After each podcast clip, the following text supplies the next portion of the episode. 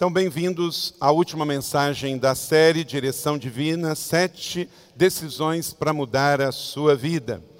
O Senhor é um Deus pessoal e relacional, Ele nos pega onde estamos e como estamos, mas Ele, por nos amar tanto, Ele nunca nos deixa onde estamos. Mas é necessário que cada um de nós também dê uma contrapartida. Ele pode fazer tudo, mas ele não faz tudo porque ele nos ama. Ele não criou robôs, ele fez seres humanos à sua imagem e semelhança. E ele então nos chama a confiar. Durante esta série, destacamos aqui sete palavras-chave, verbos que nos levam à ação. Começar foi a primeira mensagem, parar, porque quando avançamos, também a necessidade de paradas estratégicas, sempre permanecer na presença, avançar, servir, conectar, como vimos semana passada, encontrando os que nos melhoram, e hoje a palavra é confiar. Hoje eu decido confiar. Vamos dizer isso juntos? Hoje eu decido confiar.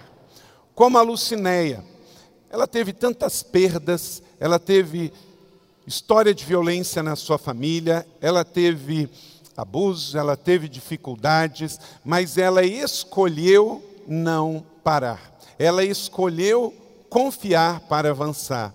A vida é feita de escolhas. O que você escolher hoje vai determinar onde você vai estar daqui a 10 anos. A história da sua vida passa pelas decisões e escolhas que você vai fazer hoje. E se você quer a direção divina sobre a sua vida, escolha firmar no propósito e avançar. Então, esta é a mensagem de hoje. Firme no propósito e vá. Abra sua Bíblia em Filipenses, capítulo de número 3, de 12 a 14. Filipenses, capítulo de número 3, de 12 a 14. Você pode abrir a sua Bíblia ou ouvir, e assim me acompanhe na NVI, em sua Bíblia em papel ou eletrônica. Prosseguindo para o alvo. Não que eu já tenha obtido tudo isso ou tenha sido aperfeiçoado, mas prossigo para alcançá-la, pois para isso também fui alcançado por Cristo Jesus. Irmãos, não pense que eu mesmo já tenha alcançado, mas uma coisa eu faço, esquecendo-me das coisas que ficam para trás, avançando para as que estão adiante, prossigo para o alvo, a fim de guardar o prêmio do chamado celestial de Deus em Cristo Jesus. Todos nós que alcançamos maturidade devemos ver as coisas desta forma. E se em algum aspecto vocês pensam de modo diferente, isso também Deus lhe esclarecerá. Então, somente vivamos de acordo com o que já alcançamos. Amém? Que o Senhor aplique essa palavra no meu e no seu coração. Hoje nós temos muitas pessoas que elas já encontraram o real sentido da vida e por isso estão colhendo os benefícios disso. Durante essa série, temos feito sempre uma enquete nas redes sociais sobre esse tema. E a desta semana foi: Você acredita estar vivendo os propósitos de Deus para a sua vida? Fiquei feliz com o resultado. 72% das pessoas disseram sim eu estou vivendo os propósitos de Deus para a minha vida. Lamentavelmente, 28% ainda não. Disseram que não estão vivendo os propósitos de Deus. Eles existem e são para você, mas da mesma maneira que disse, você também tem que fazer escolhas. Será que você está incluído entre os 72 ou nos 28%? Onde você está? Eu espero que de fato você entendeu da onde você vem, o que, que você está fazendo aqui e para onde você vai. Porque pior do que a morte é uma vida sem propósito. É uma vida sem significado, é uma vida sem sentido. Viver estilo Zeca Pagodinho, deixa a vida me levar, leva eu, né? Então lá vamos, amanhã é segunda-feira, everybody, todo mundo, né? Tudo de novo. Não, não é assim que se vive. A sua vida é única. Você é joia da coroa. Deus te fez a sua imagem e semelhança. A vida não é um teste, a vida é uma oportunidade. E você está aqui para viver esta oportunidade e ser mais do que um potencial, e ser mais do que uma promessa, mas ser a realização de Deus em Cristo Jesus aqui nesse mundo. Então, onde você está, comece com o que você tem Veja os sinais de pare durante a sua jornada e às vezes pare e avance, mas sempre permaneça na presença. Avance para o seu destino profético. Sirva, antes de tudo, nunca perca esse coração. Encontre os que te melhoram, agarra neles e não deixe os partir. Faça como Jacó. Viu um anjo, agarrou o anjo falou: Não largo, não deixo, enquanto você não me abençoe. Quando você vê alguém bom, segura nessa pessoa e fala: nem que seja uma oração e uma benção, me dá, depois você pode ir embora. Porque a gente recebe daquilo que a gente respeita. Então, firma no propósito e vá. Esta é a palavra de hoje. Nesse texto, em Filipenses 3, 12 e 14, Paulo está aqui escrevendo uma carta a cristãos como nós. A diferença é que eles viviam na época do Império Romano, há dois mil anos atrás, e nós estamos aqui na República do Brasil, na América, no Novo Mundo, no século 21. Mas pessoas são pessoas, as circunstâncias são parecidas e esta palavra é rema, é viva para nós hoje. Entenda o seguinte, como Emily Frame, escritora cristã inglesa, diz o seguinte: quando você não conseguir ver a mão de Deus, confie no coração dele e vá. Porque nem sempre dá para ver, às vezes a gente vê. E glória a Deus quando Deus nos permite ver algo que é dele na terra. É muito bom, mas nem sempre podemos andar assim. Quando você vê, aleluia, você viu um anjo, você viu um milagre, glória a Deus, mas se não vê, continue crendo que Deus é bom. E Ele é maior do que a nossa possibilidade de ver ou não. Olha para cá, deixa eu dizer algo que eu escrevi essa semana numa rede social. Não confie nos seus sentimentos, confie em Jesus. Porque Jesus nunca está errado. Os meus sentimentos muitas vezes estão errados porque os meus sentimentos vêm do meu momento. Às vezes eu estou alegre, às vezes eu estou triste, às vezes eu estou grato, às vezes eu estou aborrecido, e esse sentimento pode ser mais carnal do que espiritual. Então não confie no seu sentimento, confie em Jesus. Tem gente de tanto tomar decisão com o coração já está cardíaco. Então para de ficar tomando decisão com o coração e tome decisão com o Espírito de Deus que está dentro de você, para que você possa avançar e não viver igual pressão arterial que sobe sobe e desce, sobe e desce, mas viva estável. A vida é dura. Confiamos que Deus é sempre bom, mesmo quando a vida não for, diz Greg Gushel, aí no último capítulo do livro. Então, Deus não nos prometeu uma vida fácil, pelo contrário, Ele disse que seria difícil. Por isso, ele nos deu o Espírito Santo, o Consolador. Por isso, o nome dele é Emanuel. Por isso, ele é Espírito, para que, junto de cada um de nós, ele possa completar a boa obra em nossas vidas. Então, a vida é dura, mas Deus é bom. Vamos dizer isso juntos? A vida é dura, mas Deus é bom. Mais uma vez, a vida é dura, mas Deus é bom. Entenda isso. Então, como está a sua vida hoje? Como foi a sua semana? Não tão boa, difícil? Como está hoje? Quais são as perspectivas? Quais são os prognósticos? Todo o tempo diga: Deus é bom, Deus é bom.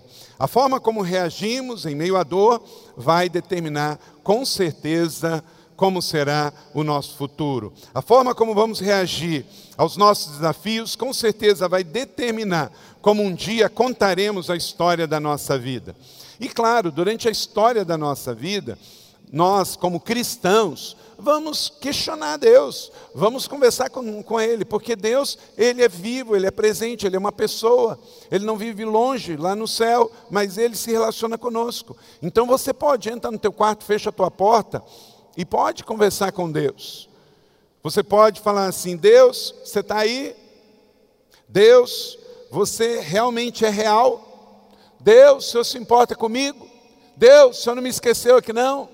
Deus, realmente eu estou nos seus planos? Você pode conversar com Deus assim. Deus, o Senhor se envolve comigo, o Senhor está sentindo as minhas dores. É muito importante você conversar e não ter vergonha de se expor para Deus. Craig Michel disse uma frase que ganhou meu coração muito forte. Para decidir confiar, você precisa se permitir duvidar. Deus fez assim, porque Ele só poderia ter adoradores em espírito e em verdade se Ele desse liberdade dessas pessoas até não adorá-lo, mas se adorar, questionar. Então, para que Ele dê a você a oportunidade de confiar, ele também precisa dar a você a oportunidade de duvidar. Então você pode conversar com Deus, questionar Deus, e ele sabe que você pode, porque ele colocou dentro de mim de você uma humanidade, e nós nos relacionamos com ele. Uma grande boa notícia numa mesma frase: Deus te ama. Isso é uma grande notícia, isso é uma péssima notícia. Sabe por quê? Porque não importa o que você faça, Deus ama você. E às vezes a gente se sente tão indigno. Mas Deus me ama, Deus te ama. Isso impõe a você responsabilidade, isso impõe a você privilégio, mas tenha certeza, não importa, Deus não vai desistir de você. Não importa. Você pode ter certeza Deus não vai desistir de você. Ele vai atrás de você onde você estiver, não importa o que você fez, não importa onde você andou, não importa o que você falou. Deus é imutável e Ele escolheu te amar. Essa é a boa notícia. E se você está fugindo de Deus, é uma má notícia, porque Ele vai atrás de você, Ele ama você, Ele não desiste de você e Ele deu o que tinha de mais precioso por amor a você, seu único filho que morreu na cruz por você. Então, ele te ama incondicionalmente, Ele me ama e o seu amor é incondicional. Então ninguém é limitado para duvidar e questionar. Por exemplo, a Bíblia fala dos doze discípulos, um deles ficou famoso pela dúvida. E ele foi para a perdição? Não. Dos doze, quem foi para a perdição? Judas. E não era o que mais duvidava. Quem mais duvidava? Tomé, não é? Tomé. Tomé era o cara da dúvida.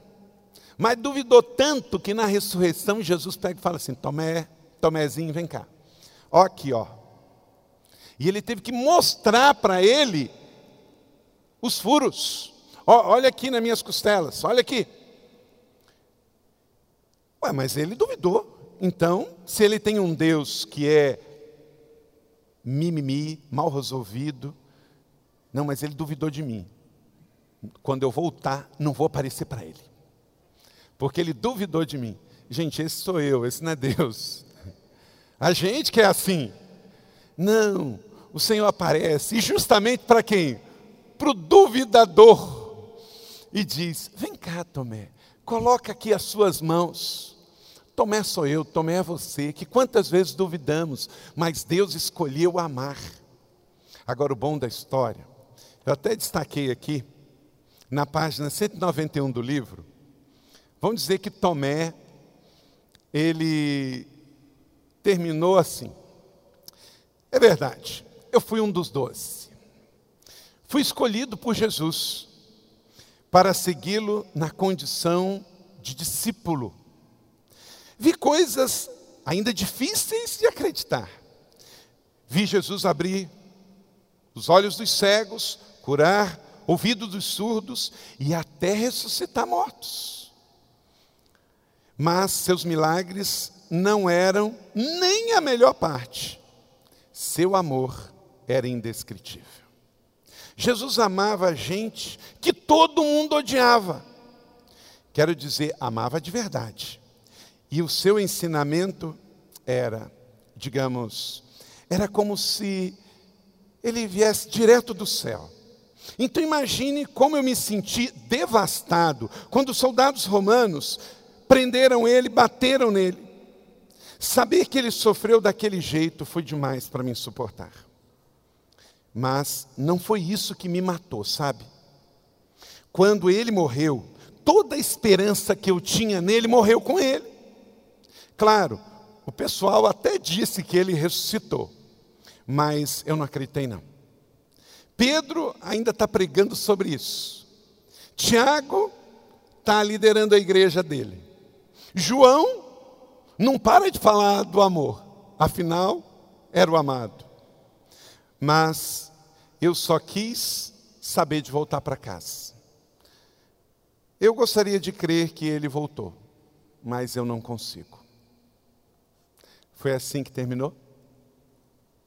Não, não foi assim que terminou. Tomé se arrependeu. Tomé resolveu suas dúvidas, suas crises, e ele decidiu acreditar. E a história fala que Tomé se tornou um grande evangelista e se tornou um dos pais da igreja e levou o evangelho para regiões onde Jesus ainda não era conhecido. Passar por dúvidas é humano, mas crer e permanecer, confiar, você vai viver o sobrenatural. Então, não deixe que a dúvida te defina. A dúvida é uma circunstância, é temporal. Deixe que a fé te define. Decida confiar. Nessa sexta-feira houve um grande temporal aqui em São José, não foi? Parece que as comportas se abriram e uma caixa d'água caiu aqui na região da Zona Sul. Galhos para todo lado, carro amassado, casa destelhada, fiação. Mas o que, que aconteceu? Passou. Porque tempestades passam, não é? Tem perdas, tem dificuldades, mas tempestades passam. Querido, Deixa a sua dúvida passar, ela vai passar. Escolha crer, decida crer. Não deixe que a dúvida te defina, não deixe que ela cresça, não deixe que pessoas que andam mais perdidas e cheias de dúvida venha aumentar a sua dúvida. Ouça pessoas que têm convicções profundas, raízes profundas, para que você possa avançar. Disse Jesus a Tomé: coloque o seu dedo aqui veja as minhas mãos, estenda a mão e coloque no meu lado. Pare de duvidar e creia. Querido homem, querida mulher que está aqui hoje, o Senhor não está te queimando por você ter dúvida, mas Ele está te fazendo um convite de amor. Decida confiar a despeito da sua dúvida. Venha comigo a uma vida de fé. Jesus deu atenção e deferência a um dos seus que duvidou dele mas ele não deixou daquele jeito, ele quis transformar a sua vida. Tomé não morreu cético, ele mudou. Ele passou a crer e de tal forma que deu sua vida por Jesus e pela, pela pregação do Evangelho como um crente fiel. Se tornou então um evangelista. Não permita que a sua dúvida pare você, mas avance para o destino que Deus tem para você. João 16, 33, eu lhes disse estas coisas, para que em mim vocês tenham paz. Neste mundo tereis aflições, inclusive aflições de dúvidas.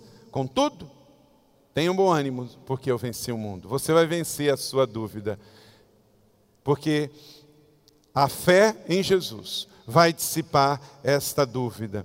Quando você está se afogando, Jesus é Salvador. Quando você está na tempestade, Jesus é o abrigo. Quando você está sofrendo, Ele é o consolador.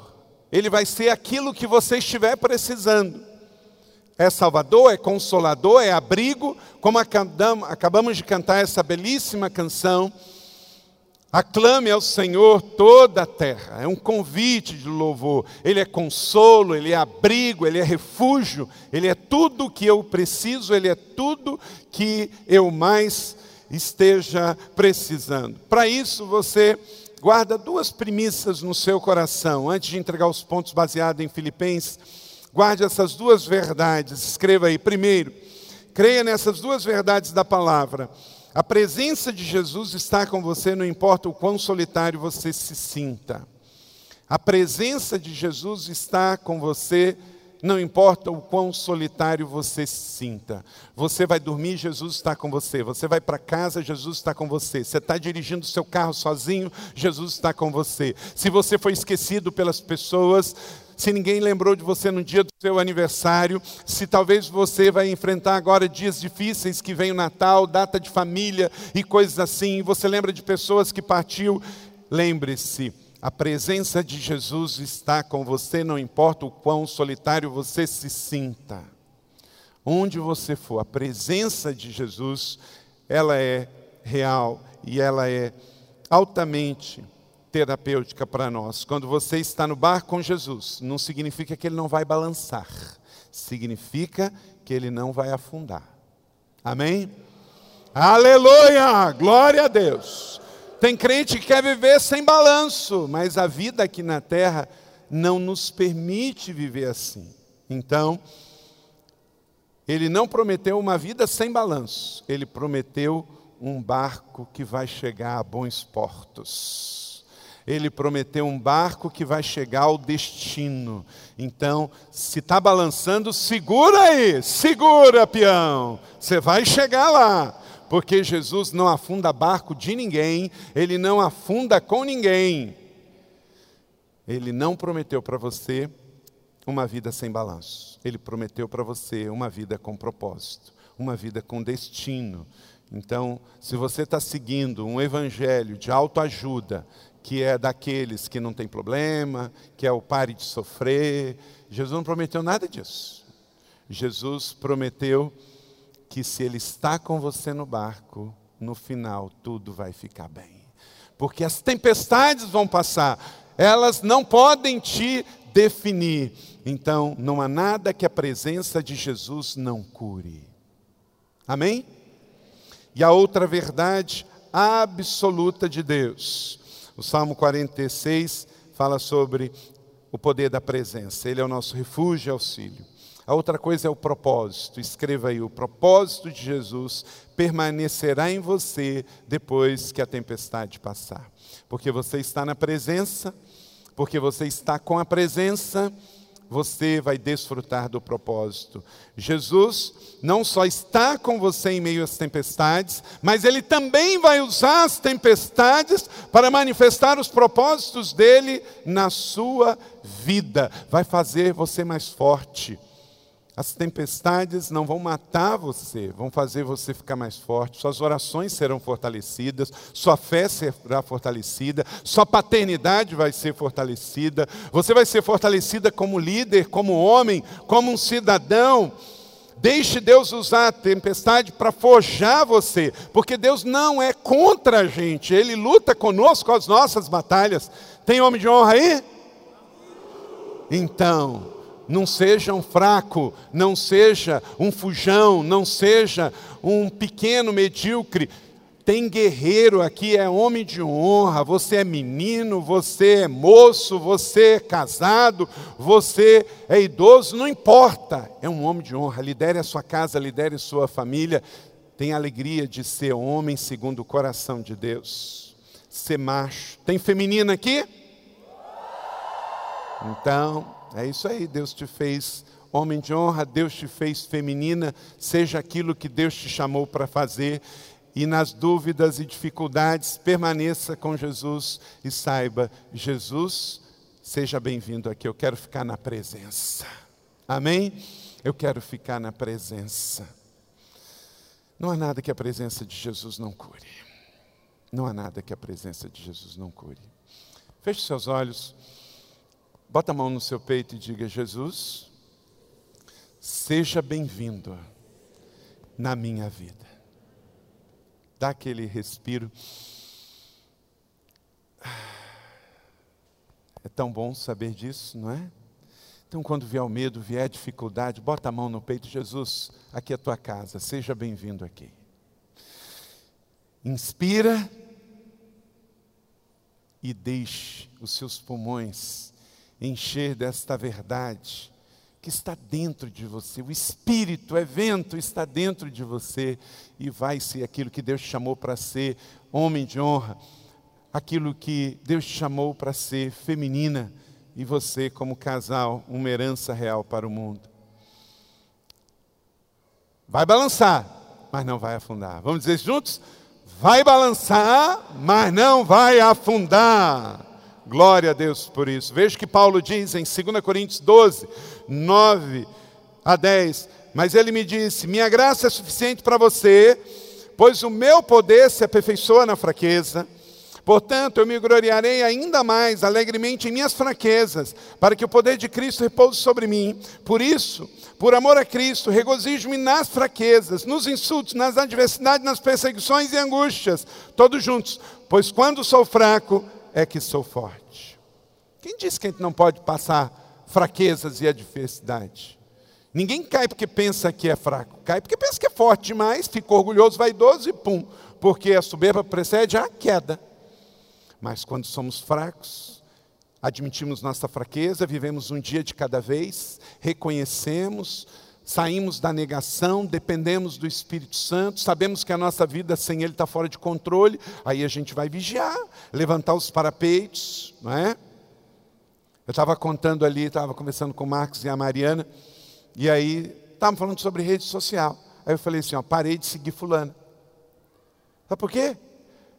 Porque a mulher só fica postando quando vai na academia. Vai, gente. Qualquer homem, e eu não sou diferente, quando você fica olhando demais o que não é para ser olhado, aguça algo que não deve ser, não é? Por quê? Porque a minha sexualidade é normal, mas é para minha esposa. Não é verdade? Então, para que, que eu vou ficar olhando? Então, minhas irmãs, você quer que eu siga você? Então você fala sobre Deus, fala sobre seu marido, fala sobre sua fé, fala sobre a sua igreja. Porque se você só ficar olhando para o seu corpo e dizendo glória a mim, amém a eu, olha como é que eu sou, olha como eu perdi, quem que você vai atrair para seguir você? Não é verdade? Então, gente, o melhor policial da nossa vida espiritual somos nós mesmos. Não é? Não pense que os seus hormônios são convertidos. Você tem que cuidar, não é? Porque a Bíblia diz: tudo que fazemos é para a glória de Deus. É porque não tinha nos dias do apóstolo Paulo, Silas, não tinha Eric. Seja comer, beber, ver rede social e qualquer outra coisa a fazer, né, pastor Marcos Madalena? A vida não é cinema, mas tem coisa que se aplica. Não é verdade, Mariana? Então, gente, a Bíblia nos fala de sabedoria, a Bíblia nos fala de prudência, tudo. E é na área sexual, é na área financeira, é na área relacional. Você está andando com um amigo, está sabendo que esse amigo só fala coisa ruim, esse amigo só te coloca em descaminho. A direção divina, no seu caso, é romper com essa amizade. Você não vai deixar de orar por ele, você não vai deixar de convidar ele para vir na igreja, mas você não pode esperar o mal acontecer para reagir e tomar uma decisão. É na área relacional, é na área afetiva, é na área sexual, é em qualquer área. Você precisa cuidar de você, você precisa cuidar e levantar o que diz lá em Deuteronômio: os parapeitos sobre o seu telhado, para que se alguém cair, você não venha a ser responsável, cuidando de si e cuidando do outro. Gente, todos nós estamos a um passo da queda. A grande questão é se vamos olhar antes. Eu não sou daqueles pastores que ficam falando, fala para o seu irmão, fala para o seu irmão, até porque eu estou pregando e ele está me ouvindo, correto? Então não faz sentido. Mas como tudo tem exceção, fala para o seu irmão. Você está um passo da queda. É. Tem gente que não gosta nem de falar, né? E tem gente que fica mais desconfortável ainda de ouvir. Mas é fato. Mas na minha fraqueza, eu vou me gloriar no Senhor. Então, cuida para você não perder a direção divina. Confie em Deus e não na sua carne, porque, de novo, hormônios não são convertidos. E os pecados da humanidade são previsíveis. Sabe por que, que o diabo não muda as tentações dele? Porque ele sabe que funciona. Sexo, dinheiro e poder. Sexo, dinheiro e poder. Está dando tão certo que ele vai mudar para quê? Um pastor, amigo meu no Rio de Janeiro, ele dizia, não sei se o pastor Conrado conhece ele, pastor Paulo Souza Nunes, ele dizia: Cuidado, meu filho, com a barra da saia, cuidado com a barra do rio, cuidado com a barra de ouro.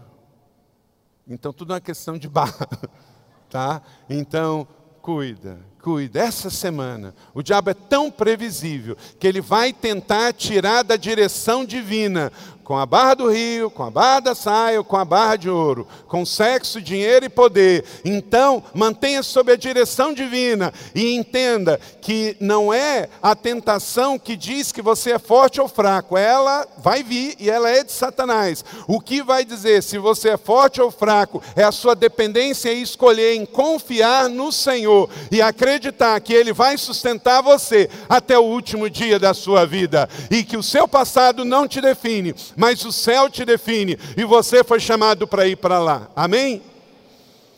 Glória a Deus. Eu quero ler com você uma coisa muito interessante. Às vezes a gente começa a ouvir coisa, principalmente quem tem algum tempo de vida cristã, mas olha que perspectiva bacana. No livro que estamos recomendando, Direção Divina do Greg Michel, na página 209 diz assim: Talvez você já tenha ouvido a seguinte expressão: Deus vai, não vai te dar mais do que você pode suportar. Todo mundo já viu isso na Bíblia, não já? Ok? Você já ouviu isso? Tá bom. Talvez você tenha ouvido pessoas muito bem intencionadas repetindo isso. Deus jamais te dará mais do que você pode suportar. Apesar da ideia parecer boa e correta, em um lugar, se for visto isso só fora do contexto, você pode ter um problema. Tenho quase certeza de que a maioria das pessoas está citando errado 1 Coríntios capítulo 10, verso 13, quando fala o versículo: E Deus é fiel, e Ele não permitirá que você seja tentado além do que você possa suportar. Presta atenção. Está bem claro Deus não permitirá que você seja tentado além do que possa suportar. Mas as Escrituras nunca dizem que Deus não dará mais do que você possa suportar. Eu diria o contrário. Deus, com frequência, permite que você experimente mais do que é capaz de suportar. Para quê? Para aprender a confiar nele. O apóstolo Paulo aprendeu nessa lição valiosa e registrou suas descobertas em 2 Coríntios. Não sabemos certo qual era a enfermidade dele, mas Paulo sofria do que chamou de espinhos na carne. E olha, já botaram tanto espinhos em Paulo que uma vez eu ouvi um pregador dizendo que ele era um porco espinho, de tanto espinho que ele tinha. Estudiosos criam teorias há séculos sobre as possibilidades da sua dor, melhor do que fazer especular, né? Só sabemos que Paulo simplificou fielmente Deus, dizendo várias vezes que ele levava na sua carne um espinho. Se já houve alguém digno desse tipo de milagre, esse alguém foi Paulo. Ele sofreu imensamente pelo Evangelho, mais do que a maioria de todos nós poderia imaginar ou suportar tinha fé ilimitada em Deus e orava de todo o coração. Se Deus quisesse atender a oração de alguém com um milagre, Paulo parecia ser o candidato ideal. No entanto, Deus permitiu que ele continuasse a viver com o espinho na carne. Para quê? Ele confiasse mais em Deus. Algo que parecia estar muito longe do que ele poderia suportar. Em vez de permitir que esse desafio afastasse de Deus, Paulo resolveu confiar ainda mais em Deus e deixar que o espinho o levasse para mais perto de Deus. Querido, Deus não se compromete em tirar a nossa dor, mas Ele nos promete que vai estar sempre perto de nós. Então, que em nome de Jesus, a despeito da dor, do espinho, da tristeza, não possamos fugir para longe de Deus, mas para correr mais perto para Deus. Deus não nos promete que vai nos fazer uma vida sem dor, mas nos promete que Ele vai andar conosco 24 horas por dia, sete dias por semana. Ele está dentro de cada um de nós, por isso você pode dizer: Jesus, seja bem-vindo aqui. Então, mesmo que Ele dê mais do que você possa suportar, não é para matar você, é para que você ande mais perto dele ainda. Então, não fique repetindo algo só porque Alguém um dia disse, lembre, a primeira coisa desse verso é: Deus é fiel. Isso é o mais importante. Qual é a coisa mais importante do Salmo 23? São seis versículos, mas qual é a coisa mais importante do Salmo 23? Eu sou o quê? O Senhor é o meu pastor. Então eu sou o quê? Ovelha. Ele é o meu pastor. Isso é a coisa mais importante. Porque Ele é o meu pastor, nada me faltará. Porque Ele é o meu pastor, vou andar em passos verdejantes. Porque Ele é o meu pastor, Ele vai me conduzir às águas tranquilas. Porque Ele é o meu pastor, eu vou sentar na mesa na presença dos meus inimigos. Nunca duvide, Deus é o seu pastor. E Ele não vai te deixar sozinho. Anote aí alguns princípios, já que você entendeu que vai andar sobre a presença e sobre o propósito. Para afirmar o propósito e seguir sob direção divina, mantenha sua mente longe da acomodação. Verso 12: Não que eu já tenha obtido tudo isso, mas eu prossigo para alcançá-lo, pois porque também fui alcançado. O que está distraindo a sua mente, que está segurando você? Em nome de Jesus, sai da acomodação. A pior desgraça na vida de um homem de honra é ficar acomodado. A pior desgraça na vida de uma feminina é ficar acomodada. A pior desgraça na vida de um casal é a acomodação. Acomodação atrofia os nossos músculos. Acomodação nos enrijece. Então, primeira coisa para você seguir a direção divina, é mantenha-se longe da acomodação. Se levante, se movimente. É interessante que, às vezes, não é sempre não, às vezes, às vezes mais, às vezes menos, mas às vezes. Tem gente que me critica por ser um líder e critica a nossa igreja também por ter esse perfil, porque aqui a igreja tem essa perspectiva de mudança. E quase que fala isso como algo negativo. Quando alguém fala, ah, mas a igreja muda muito. Querido, mudança é sinônimo de vida. Se você acha que está me criticando ao falar em mudança, você está elogiando. Porque não existe, não existe nenhum, nada que é vivo, vive sem mudança. Uma lagarta muda uma borboleta muda, uma flor muda, uma folha muda. As estações do ano falam sobre mudança. Só não muda o que é morto, o que é algo que está aqui. É o objeto não muda. Mas a vida exige mudança. Então, tem alegria de ser parte de um movimento de Deus que é como espírito, é dinâmico, é sopro.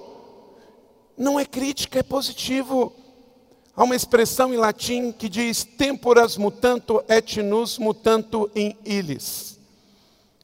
Os romanos falavam isso. O que quer dizer? Os tempos mudaram e nós mudamos com eles. O que não muda é Deus. Deus é imutável. Deus é sempre bom, imutável. E ele nos deixou algo que, como bússola, como martelo, não muda, que é a palavra dele. Mas o resto muda tudo. Você mudou de ontem para hoje e daqui para a semana que vem. O seu físico muda, a sua voz muda. E não se preocupe, também não tenha vergonha de mudar de opinião. Só pessoas vivas, pessoas que fazem leitura, pessoas que fazem viagem, pessoas que fazem curso. É, você me encontra, tem 10 anos que você não me vê. Nossa, pastor, você está igualzinho, não mudou nada. Deus me livre. Deus me livre. Evoluí, cresci, mudei de ideia, mudei de opinião, e isso diz que os meus pulsos estão pulsando, meu coração está batendo, meus neurônios estão trabalhando. Às vezes eu encontro colegas que saíram comigo lá da faculdade no Rio de Janeiro, lá na Tijuca, e ele continua falando das mesmas coisas, Carmen, de 1989. Sabe o que acontece? O camarada saiu do seminário, mas o seminário não saiu dele. Continua com aquela mesma conversinha, aquela mesma brincadeirinha, não é? Fases, os homens de honra aí, ó, acabaram de sair do retiro. Isso. Fizeram cinco fases. Homens, se vocês não fizerem esse retiro, façam. A gente cresce, tem que sair de menino para virar sábio. Tem processo, isso fala de crescimento. Então, se alguém te diz, Fulano, coisa boa, você nunca muda, você já morreu e não sabe. Então, quando alguém chega e fala assim, rapaz, como é que você mudou? Só garanta que você mudou para melhor, né? Eu não sei você, mas eu olho as minhas fotos do passado, eu quero esconder tudo, né?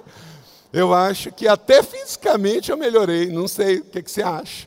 Pelo menos de peso eu já reduzi. Precisa reduzir um pouquinho mais. Eu quero dizer para você: cresça, evolua, desenvolva.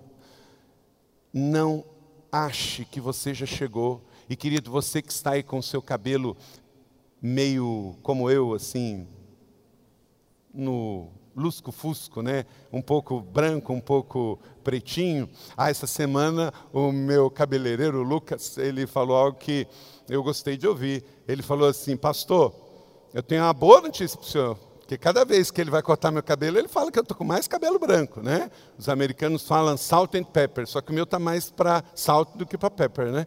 Aí ele disse assim, pastor, é assim que funciona. Ou fica branco ou cai. Então, o do senhor está ficando branco. Eu falei, então tá bom, né? Então, querido, escolha aí, ó, as duas coisas não dá para ficar. Ou vai ficar branquinho, ou você fica sem ele, mas não dá para ficar com os... É para nos lembrar que a vida na Terra, ela é sempre imperfeita, não tem jeito. Você ficar com 70 anos de idade, cheio de cabelo e tudo pretinho. Não dá, irmão.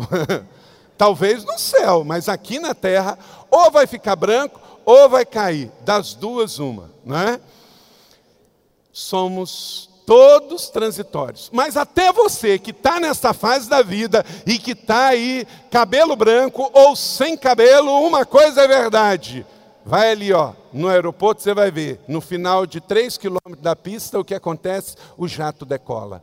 Não importa quantos anos você tenha, tenha um coração aprendiz, continue lendo, continue estudando, continue aprendendo, continue pensando em algo novo, porque você está idoso, mas não está morto. Você já está experiente, mas você não está acomodado. Né? Então, quem sabe, mude de hobby, mude os seus exercícios, mas siga o propósito de Deus e vá. Mantenha sua mente longe da acomodação. 2. Mantenha sua mente afastada do orgulho. Verso 13: Irmãos, não penso que eu mesmo já tenha alcançado. Continue aprendiz, continue em construção, ensinável, nunca deixe de ser discípulo. Meu irmão, você que tem crescido, tem se tornado uma pessoa influente, no seu trabalho você é empresário, a sua agenda pode mudar, mas não deixe o seu coração mudar. Mantenha-se simples, às vezes menos é mais. Terceiro, tenha o seu passado bem resolvido. Tenha o seu passado bem resolvido. Quero te dar o melhor instrumento para o seu passado. Mostra aí. É isso aí. É isso aí. Esse é o instrumento do seu passado. É uma pá. Pá no seu passado. Tá? Pega uma pá, abre lá e bota o seu passado. Por quê? Já morreu. Não vivo mais eu, mas Cristo vive em mim. Você já morreu para o mundo, já morreu para o pecado. E quando alguém morre, o que, que você faz? Vai você enterra. Eu acho que não tem ninguém lá na sua sala que já morreu há 20 anos, né?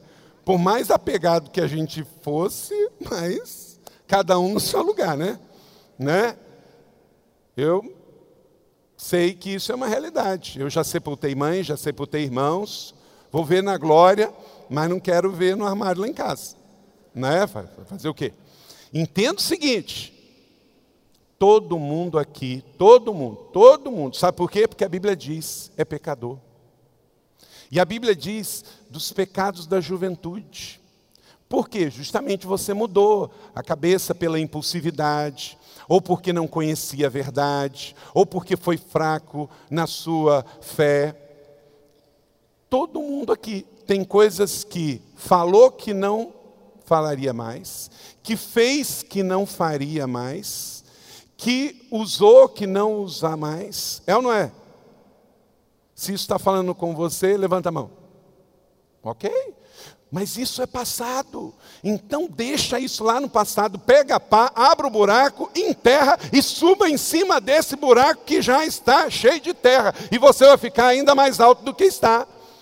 Porque para uma pessoa avançar, ele tem que ter o seu passado bem resolvido, como a nossa irmã Lucinéia aqui testemunhou eu não sou o meu passado, eu não sou o meu pecado. Esqueça os seus pecados da sua juventude. Passe no 30 semana, faça o retiro restauração, coloque uma nova canção e entenda que Deus tem um chamado para você, tem um destino para você e você é mais do que aquilo que um dia o passado te fez. E olha, toda vez que o diabo te lembrar do seu passado, lembra do futuro dele porque o seu futuro é com Cristo na glória, mas o diabo já está condenado. Quarto, mantenha a mente focada no progresso. O 30 Semanas e a cultura da recuperação na igreja não manda a gente se inspirar na perfeição, mas no progresso. É um dia de cada vez. Hoje eu estou melhor do que ontem. Então, se você reconhece isso, sabe que está melhorando, então eu estou progredindo, eu estou avançando. Hoje eu estou diferente. Paulo fez isso. Verso número 13: avançando para os que estão adiante. Circula isso no seu esboço. Eu gosto muito dessa expressão adiante. O Senhor nos chama para ir adiante, nos manda como pioneiros, para ir em direção a algo grande, novo, maior. Foque no progresso. Né? Não está só na bandeira do Brasil, não. Tem que estar tá na sua mente no seu coração.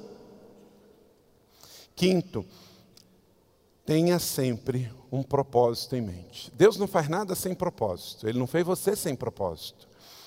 Prossigo para o alvo, a fim de ganhar o prêmio do chamado celestial de Deus em Cristo Jesus.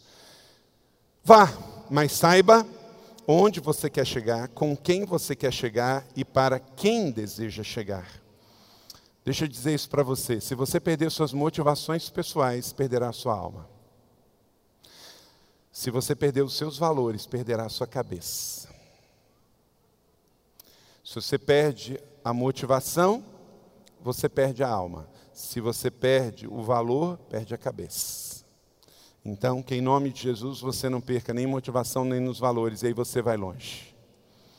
A questão não é só chegar, mas é como chegar. Na jornada cristã, como termina é que conta. Vamos dizer isso juntos? Na jornada cristã, como termina é como de fato porque não adianta chegar lá de qualquer jeito. Queremos chegar lá com outras pessoas, queremos chegar lá vivos.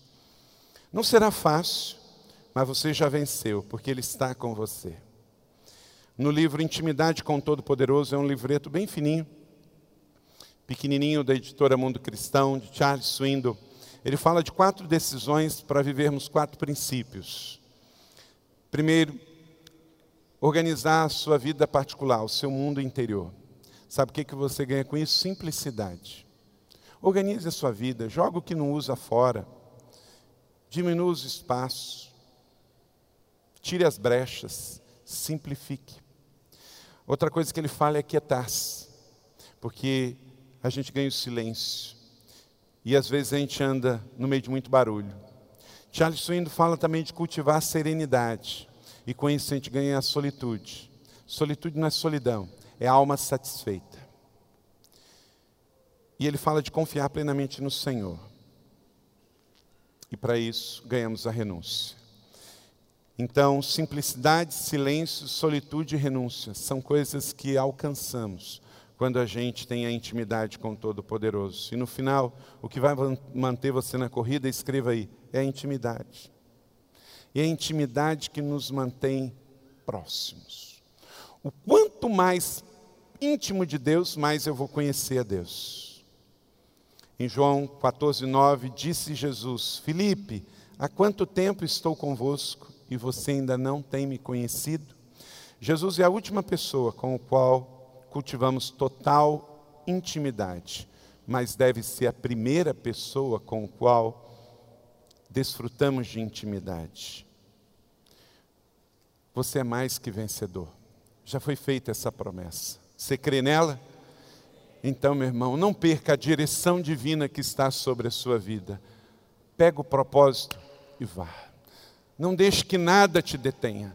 Não deixe que um prato de lentilhas te tire do caminho. Não deixe que um punhado de prata te tire do caminho.